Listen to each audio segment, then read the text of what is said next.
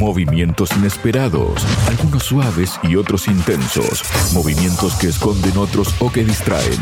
Hay movimientos cortos y movimientos en profundidad, pero todos calculados. Hay espera, defensa y ataque. Hay peones, hay caballos, hay alfiles, torres, reina y rey. Todos juegan, todos tienen su rol. En Radio Sputnik, ajedrez de geopolítica, donde conocemos todo lo que se juega y todo lo que se decide. Conduce Javier Benítez. Washington se está beneficiando del conflicto ucraniano. Esto lo afirmó el portavoz del Departamento de Estado de Estados Unidos, Matthew Miller, en una rueda de prensa. Para hablar sobre este asunto estoy junto al analista internacional y analista de medios Paco Arnau. Paco, bienvenido a Radio Sputnik. ¿Cómo estás? Bien hallado, Javier. Me alegra muchísimo, Paco. Comentando, Paco, la posición del Congreso estadounidense ¿no? respecto a la asignación de dinero para ayudar a Ucrania, el vocero indicó que su departamento está actualmente intentando convencer al órgano legislativo de concretar un nuevo paquete de ayuda al régimen de Kiev que responde a los intereses nacionales de Washington, ¿no? Un paquete que se viene discutiendo ya, si la memoria no me falla, creo que desde octubre del año noviembre del año pasado, ¿no? El, el, asunto dijo, el, seguiremos trabajando con el Congreso para asegurarnos de que la aprobación de esta solicitud de financiación suplementaria redunde en beneficio de la seguridad nacional de Estados Unidos. Y atención a lo que él llama eh, seguridad nacional de Estados Unidos, ¿no? Porque, atención a lo, a lo, que sigue, ¿no? Dice, escucharon al secretario hablar de esto la semana pasada. Uno de los argumentos que dio es que en cuanto a nuestra asistencia de seguridad a Ucrania, el 90% del dinero se gasta aquí en Estados Unidos. Esto beneficia a la fabricación estadounidense y al desarrollo tecnológico estadounidense, sostuvo Miller. Entonces, uno se plantea, ¿no? Paco, ¿cuáles son las verdaderas razones, en definitiva, de lo que está ocurriendo en Ucrania, que se, lo desataron en 2014 y que ahora está en la, en la situación en que está, ¿no? Esto hay unas declaraciones de hace tiempo, ¿no? De hace bastante tiempo de Snowden, ¿no? Que uh -huh. ahora piden para él su extradición a Estados Unidos y que lo tienen enterrado en vida por destapar y por filtrar documentos de los crímenes de Estados Unidos en Irak. Él dijo hace tiempo que bueno, de lo, lo que pretenden más que ganar guerras es una guerra eterna, ¿no? Uh -huh. Y claro, ¿por qué? Porque la guerra eterna las ganen o las pierdan, al final redundan en beneficio del complejo militar que, bueno, de alguna forma o de todas las formas imaginables está gobernando en Estados Unidos, ¿no? El propio secretario de Defensa fue un alto ejecutivo, ¿no? De una de las grandes compañías de armamentísticas americanas, ¿no? Lloyd Austin. Es decir, que esta guerra eterna y abrir nuevos frentes como el que están abriendo ahora en Oriente Medio les supone eh, revierte en la propia economía estadounidense como ellos mismos han reconocido, ¿no? Pero aquí hay un tira y afloja entre un sector de la Cámara de Representantes que claro que tienen que responder ante sus votantes y que ya están diciendo y está calando en la sociedad norteamericana o estadounidense que ellos no están pagando impuestos para financiar una masacre o una guerra aquí, allá y otra y otra más, ¿no? Entonces, bueno, lo dijimos el otro día, ¿no? Lo afirmamos el otro día, ¿no? Que la economía norteamericana o estadounidense se está basando actualmente en las guerras, en, el, los conflictos. En el caso de Ucrania les está beneficiando, como bien has dicho, el 90% de la ayuda revierte en contratos armamentísticos para la industria, para el complejo militar americano y además, pues bueno, estamos viendo cómo también incluso el dinero que los fondos que Europa está aprobando para Ucrania, recientemente nada menos que 50.000 millones de euros aprobados por el Consejo Europeo, uh -huh. revierten también en la industria armamentística estadounidense. Claro. Es decir, que de una forma o de otra ellos ganan siempre. A dos manos. Eh, no la guerra, pero ganan dinero, claro. Y a dos manos, ¿no? Porque ellos dicen que el 90% de lo que ellos dan queda en Estados Unidos, pero eh, del porcentaje que da Europa, ¿cuánto queda en Europa, no? Que en realidad es como tú dices, la mayoría va para Estados Unidos también, ¿no? O sea que está juntando dinero a dos manos con carretilla Estados Unidos, ¿no? Sí, efectivamente, porque además la industria armamentística europea, bueno, hay países que tienen fuerte sector armamentístico, como es el caso de España o Alemania incluso, pero no es nada comparable con la americana, ¿no? Con la estadounidense. Es decir, y bueno, y luego por otra parte, las ayudas militares de España o Alemania están ahora ya mismo en las culetas destruidas, ¿no? O sea, los tanques Leopard, por ejemplo, ¿no? En fin, que al final la banca gana, ¿no? Como se uh -huh. dice en el la, la, la casa siempre gana, ¿no? sí, la banca siempre gana. Ahí está. En los ataques, estos ataques, estos entre comillas lo estoy diciendo, ¿no? De esta agresividad para que el Congreso actúe como el Partido Demócrata, como el gobierno Biden quiere, está haciendo desde varios lugares, ¿no? Porque no solo se ha pronunciado Miller, quien además dijo como para un poco enmascarar el, asunto, ¿no? Dijo que sin más apoyo del Congreso Ucrania no podrá responder sus defensas aéreas y municiones para ayudar a protegerse. Además de él, también lanzó un ataque, por decirlo de un modo, Jake Sullivan, quien es el asesor de seguridad nacional de la Casa Blanca, ha instado al Congreso a aprobar la asignación de fondos adicionales a Ucrania porque no está recibiendo el nivel y el ritmo de suministros que necesita y merece. Y no los reciben porque llevamos semanas y meses sin la financiación necesaria. Y eso ha sido el resultado de la inacción del Congreso, dijo. Eh, de acuerdo a sus palabras, la escasez de armamento occidental conducirá a una defensa ucraniana aún más mermada y a una mayor ventaja para Rusia. Subrayó que no existe una solución mágica para esto. Si el órgano legislativo no asigna fondos, no es como si tuviéramos una hucha en la que guardáramos dinero que podemos proporcionar a Ucrania. Bueno, eso es bastante dudoso también, ¿no?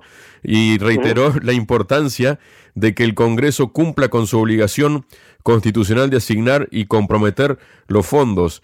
Y también remarcó que las armas que recibe Ucrania son de fabricación estadounidense y que son fabricadas por trabajadores y estados estadounidenses y por eso nuestra voz se ha hecho tan intensa y urgente en los últimos días porque no tenemos otro camino para conseguir el tipo de recursos que pedimos aquí en el Congreso. Está mezclando muchas cosas, ¿no? Está también como queriendo decir, bueno, que si no se venden más armas va a ir gente al paro, que los republicanos no están haciendo su trabajo, cuando en realidad los que no están cediendo son ellos frente a, las demandas de los republicanos con el tema de la frontera, ¿no?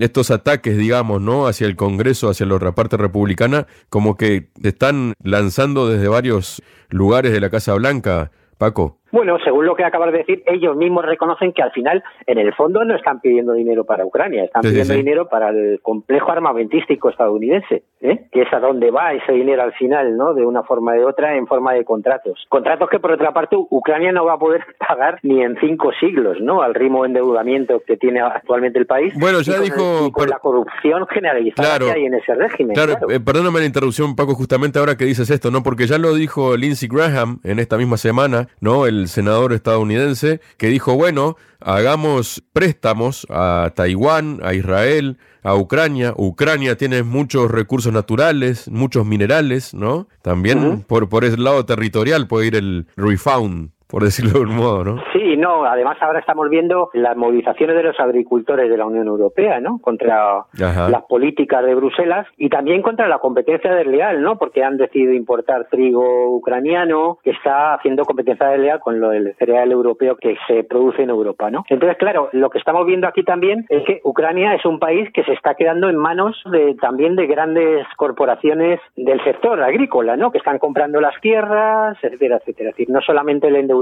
sino que además es un país que ha perdido ya lo poco que, le, quedaba de soberanía, ¿no? Y bueno, volviendo al principio, ¿no? Sobre el tira y afloja este entre la administración Biden y el Congreso, claro, es un debate tramposo también, porque claro, se habla de que sin más dinero Ucrania no va a poder mantener la guerra y hacer frente a Rusia y tal. Que bueno, cuando hablan más dinero para Ucrania, ya como he dicho antes, mm. quieren más dinero para su industria armamentística, ¿no? El envejecimiento del ejército ucraniano, o sea, y mm. las bajas que está teniendo, pues claro, no solamente cuestión de armamento, es que tiene que haber gente para que dispare esas armas también y al paso que van no van a quedar reclutas en edad militar, ¿no? En Ucrania. Claro, nos faltan junta letras, igual que dicen, bueno, tienen 20, 25 millones de, habitantes, pueden tirar un conflicto durante 20 años, como claro, o sea, ese razonamiento, ¿no? Que por un lado Rosa, no Rosa, es criminal, ¿no? Porque claro, si van a mandar a los 20 millones de, que, o 25 que quedan todavía en Ucrania, eso significa el exterminio de la población en su totalidad, ¿no? Sí, bueno, un proceso que no es de ahora, porque claro, empezó con la disolución de la URSS. El caso de Ucrania es brutal en términos absolutos, ¿no? Ucrania, la República Socialista Soviética de Ucrania, creo que tenía en torno a 50 millones de mm. habitantes. Y ahora estamos en torno a 25, 30 como mucho, ¿no? No sé cuántos millones han huido de refugiados de Ucrania, que por cierto, dicen que los refugiados en Europa, ¿no? La mayoría de los refugiados están en Rusia, por cierto,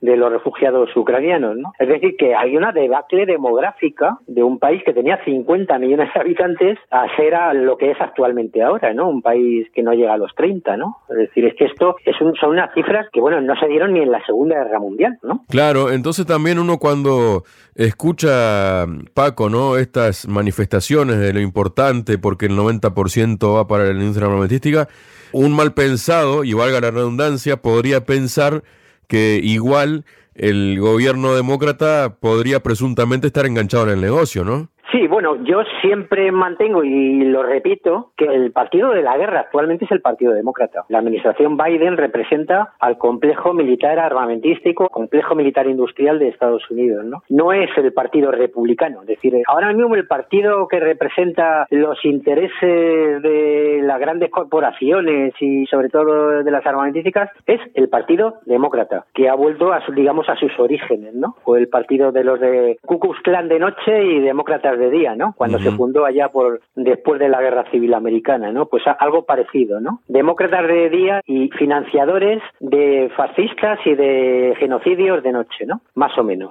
Paco, luego tenemos también en esta misma línea unas declaraciones que hizo la subsecretaria de prensa del Departamento de Defensa de Estados Unidos, Sabrina Singh, en una sesión informativa. Dijo que si la Cámara de Representantes no aprueba la asignación de fondos para Ucrania, Estados Unidos no podrá entregar paquetes de ayuda militar. En tal caso, en Ucrania tendrán que elegir y decidir qué ciudades qué poblaciones son capaces de mantener con lo que tienen y con lo que los socios le siguen enviando. ¿Qué tipo de mensaje es este, Paco? Bueno, pues el mensaje de que han vuelto al punto de partida, ¿no? Es decir, antes de que se iniciara esta guerra en 2014, provocada por un golpe de ultraderecha patrocinado por Estados Unidos, había conversaciones y posteriormente a ese golpe también que establecían por la parte rusa la protección de las zonas rusófonas y admitiendo que hubiera una autonomía de esa región dentro de Ucrania, ¿no? Ahora han perdido esa posibilidad, la zona rusófona de lo que era antes Ucrania, el Donbass, ya no quieren ser ucranianos, nunca lo fueron históricamente y ahora con mayor motivo llevan desde una década bombardeándolos y claro, es un motivo poderoso para no querer ser ucranianos.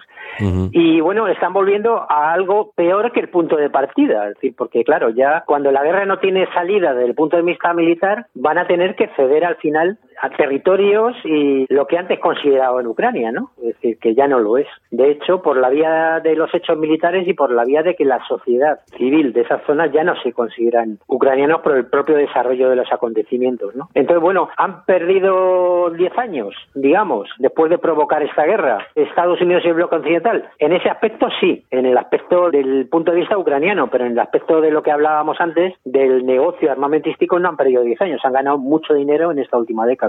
Luego tenemos, Paco, una publicación, ¿no?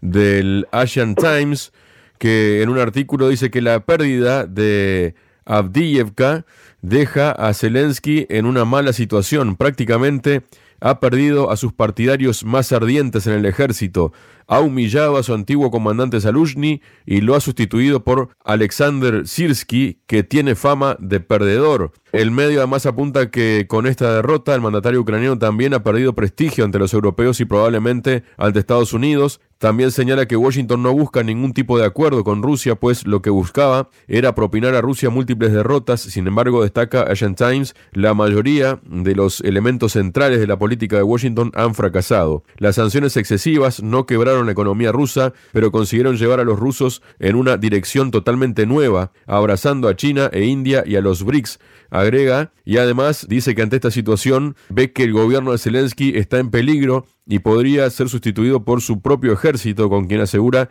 ya no tiene una relación cercana. ¿Cómo ves esta interpretación de los hechos que hace Asian Times? Bueno, están perdiendo la guerra sin paliativos, ¿no? La parte ucraniana, ¿no? Entonces, bueno, esto puede llevar a una situación similar a la que hubo en Vietnam, en el régimen de Vietnam del Sur, ¿no? Que hubo sus tiras y aflojas por el curso de la guerra y al final los estadounidenses provocaron hasta golpes de Estado para desbancar al, al gobierno títere que tenían, ¿no? En Vietnam del Sur. Pues bueno, no es descartable que algo parecido pueda ocurrir en Ucrania. Pero claro, van a tener complicado después de empujar al régimen de Kiev a esta guerra y decirles que tenían posibilidades de ganar a Rusia, nada menos, lo cual era absolutamente irreal, y después de empujar a la Unión Europea a una política de sanciones que se ha demostrado al final que ha sido suicida para la propia Unión Europea, de hecho, bueno, tenemos el dato de 2023, el único país de Europa en el cual los salarios han subido de forma neta es Rusia. Pero claro, ya vemos el éxito de la política de sanciones. A todo ello, mientras Alemania ya está en recesión y en Inglaterra ya dicen que va a entrar en recesión también, los analistas económicos, ¿no? En fin, bueno, pues esto es un cúmulo de despropósitos que al final tiene un solo beneficiario, Estados Unidos en general y en particular su complejo militar armamentístico, ¿no? Luego tenemos unas declaraciones que ha hecho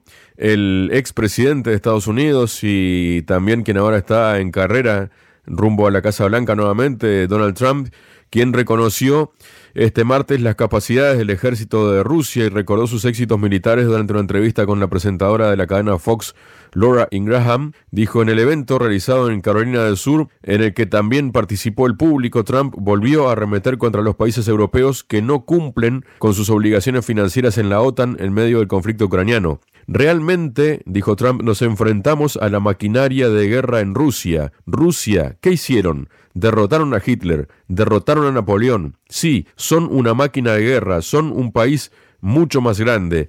Trump recordó que la situación en Ucrania afecta más a los países europeos de la Alianza Atlántica que a Estados Unidos. Ellos no tienen un océano que los protege, tienen que empezar a pagar. ¿Cuántas verdades hay en todo esto, Paco? Bueno, hay gran parte de verdad en, esto que dice, ¿no? Porque efectivamente, bueno, Rusia no es que sea una máquina de guerra, Rusia es una máquina de derrotar a quienes usan la guerra para enfrentarse a ellos, ¿no? Y tenemos el ejemplo de la guerra napoleónica y de la agresión hitleriana, ¿no? Contra la Unión Soviética. Pero efectivamente, desde el punto de vista geoestratégico, es vital para Rusia hacer frente ya de una vez por todas al expansionismo belicista de la OTAN. Y claro, no les queda otra que defenderse, porque claro, ellos efectivamente no tienen un océano por medio, ¿no? Y claro, hay una zona del mundo que es el este de Europa, que siempre ha sido estratégica, tanto en la época de Napoleón como en la época de la Segunda Guerra Mundial. Y claro, ahí se está dirigiendo ahora mismo la supervivencia de Estados Unidos frente a China, de alguna forma, ¿no? De forma interpuesta también, de la misma forma que interpusieron a Ucrania en una guerra contra Rusia. Y luego tenemos, bueno, ya que estamos hablando de todo esto, ¿no? Bien sabemos, Paco, que se está repostulando a permanecer en el cargo durante cinco años más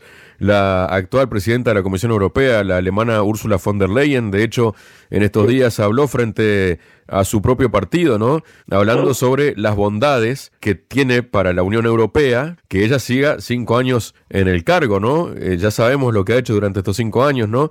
Y en este sentido, hubo un experto político húngaro, Georg Spotle, quien dijo a Sputnik que Ursula von der Leyen hará menos daño en el puesto de jefa de la Comisión Europea que en el de secretaria general de la OTAN, porque en el último caso la situación política sería menos estable y una guerra mundial estaría más cerca.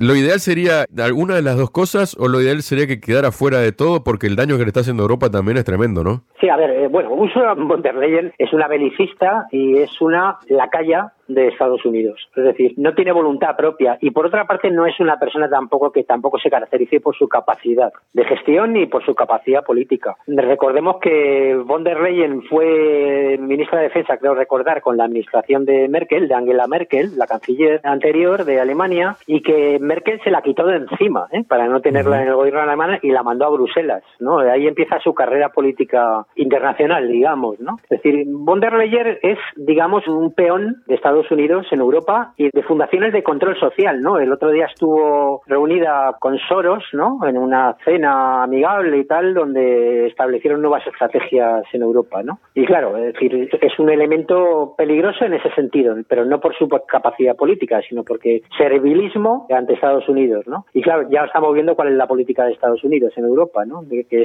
para Europa es nefasta, ¿no? Entonces von der Leyen es un peón de esa política y para Europa es nefasta, obviamente. Y otro apunte sobre esto para que analicemos un poco las características reales frente al relato del actual gobierno español. Von der Leyen fue elegida gracias a los votos del PSOE, porque gran parte del Partido Socialista Europeo, los socialdemócratas europeos, no la votaron, ¿no? Fue apoyada por los conservadores, su partido, ¿no? La CDU, el Partido Popular Español, etcétera, ¿no? Pero es que Sánchez va a apoyar a von der Leyen para que siga otros cinco años, ¿no? Claro, da una idea también de la verdadera cara del gobierno español frente a la imagen que pretenden dar, ¿no? Frente al relato. Muchas gracias, Paco. De nada, Javier, a ti. Sputnik. Contamos lo que otros callan.